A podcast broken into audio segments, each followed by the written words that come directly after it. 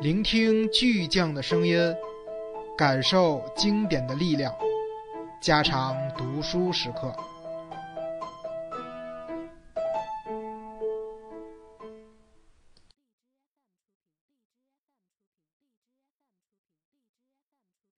不能承受的生命之轻，作者米兰昆德拉，翻译许军。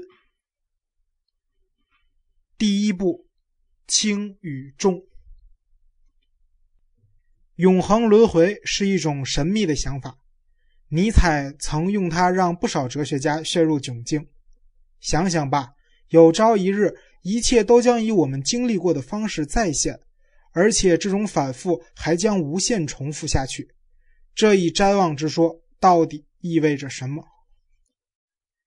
永恒轮回之说从反面肯定了生命一旦永远消逝，便不再回复，似影子一般了无分量，未灭先亡。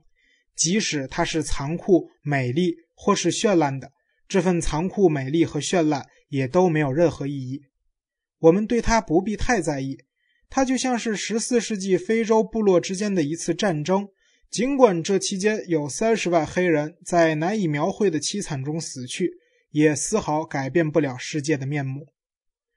若十四世纪这两个非洲部落之间的战争永恒轮回，无数次的重复，那么战争本身是否会有所改变？会的，因为它将成为一个突出的应由，永远存在。此举之愚蠢，将不可饶恕。若法国大革命永远的重演，法国的史书就不会那么以罗伯斯庇尔为荣了。正因为史书上谈及的是一桩不会重现的往事，血腥的岁月于是化成了文字、理论和研讨，变得比一片红毛还轻，不再让人惧怕。一个在历史上只出现一次的罗伯斯庇尔。和一位反复轮回、不断来砍法国人头颅的罗伯斯庇尔之间有着无限的差别。且说永恒轮回的想法表达了这样一种视角：事物并不像是我们所认知的一样，因为事情在我们看来，并不因为转瞬即逝就具有了减罪之情状。的确，减罪之情状往往阻止我们对事物妄下断论。那些转瞬即逝的事物。我们能去谴责吗？橘黄色的落日余晖给了一切都带上一丝怀旧的温情，哪怕是断头台。不久前，我被自己体会到的一种难以置信的感觉所震惊。在翻阅一本关于希特勒的书时，我被其中的几幅他的照片所触动，他们让我回想起我的童年。我的童年是在战争中度过的，好几位亲人都死在纳粹集中营里。但与这张令我追忆起生命的往昔、追忆起不复返的往昔的希特勒照片相比，他们的死又算得了什么？与希特勒的这种和解，暴露了一个建立在轮回不存在之上的世界所固有的深刻的道德沉沦，因为在这个世界上，一切都被预先谅解了，一切也就被卑鄙的许可了。如果我们生命的每一秒钟得无限重复，我们就会像耶稣被钉死在十字架上一样，被钉死在永恒上。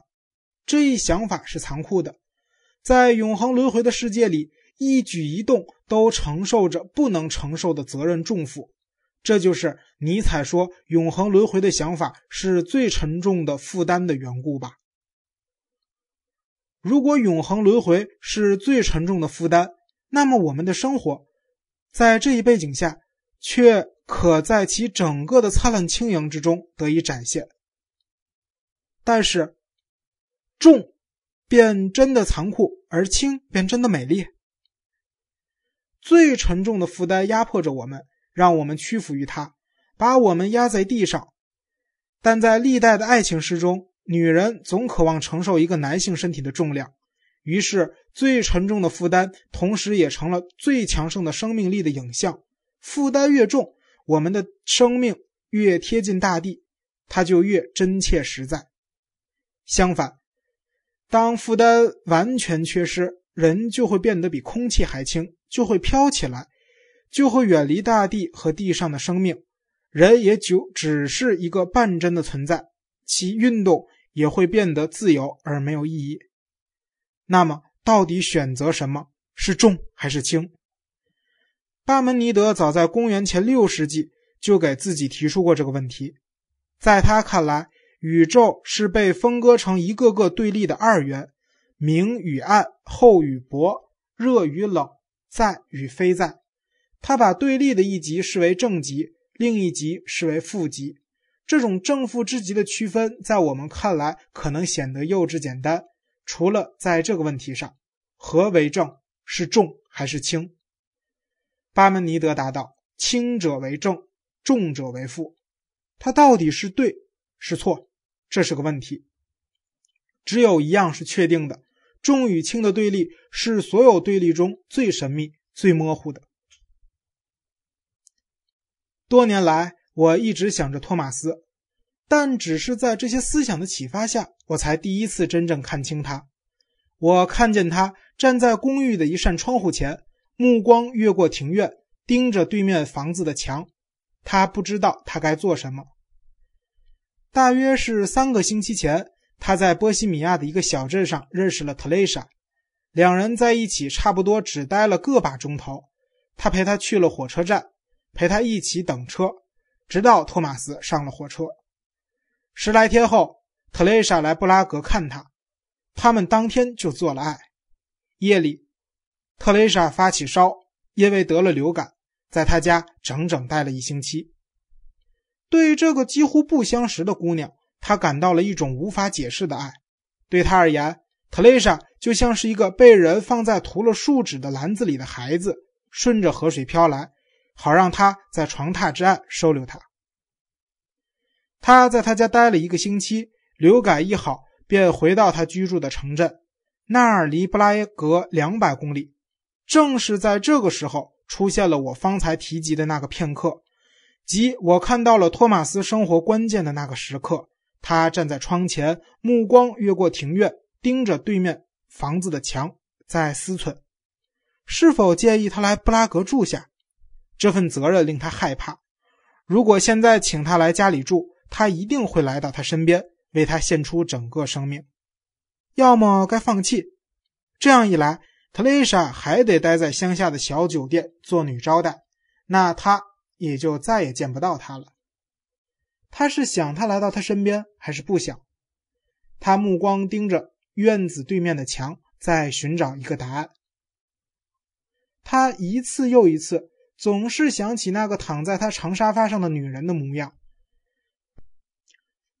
既不是情人，也不是妻子，特蕾莎只是个他从涂了树脂的篮子里抱出来，安放在自己的床榻之岸的孩子。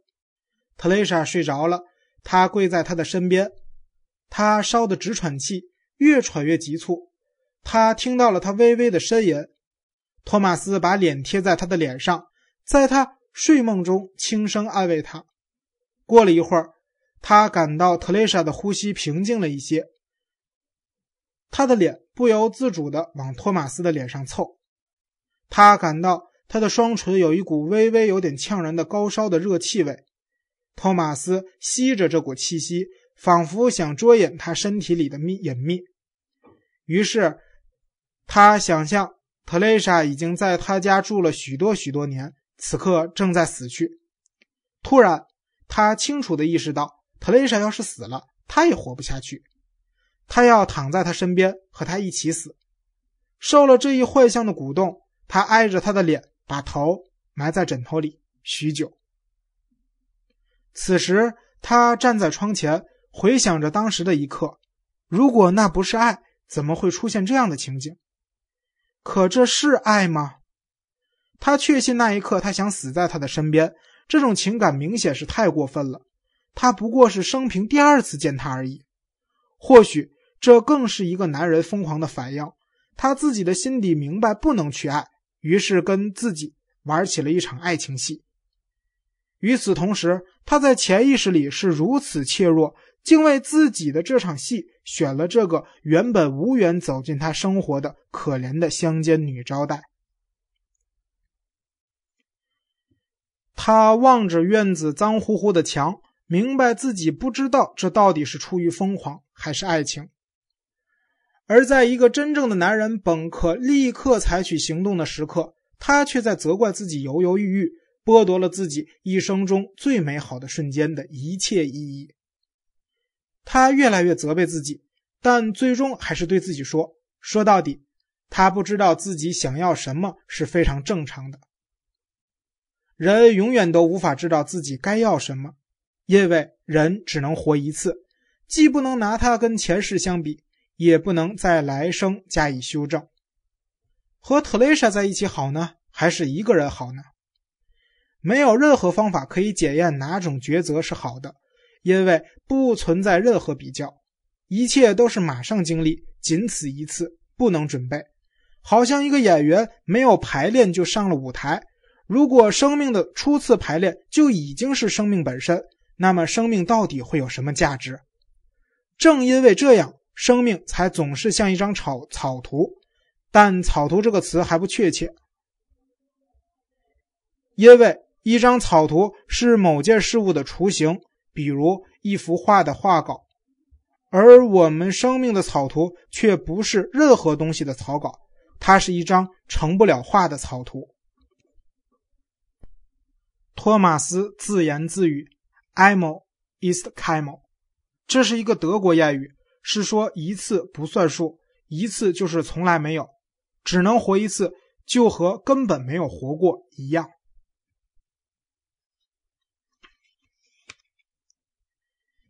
一天，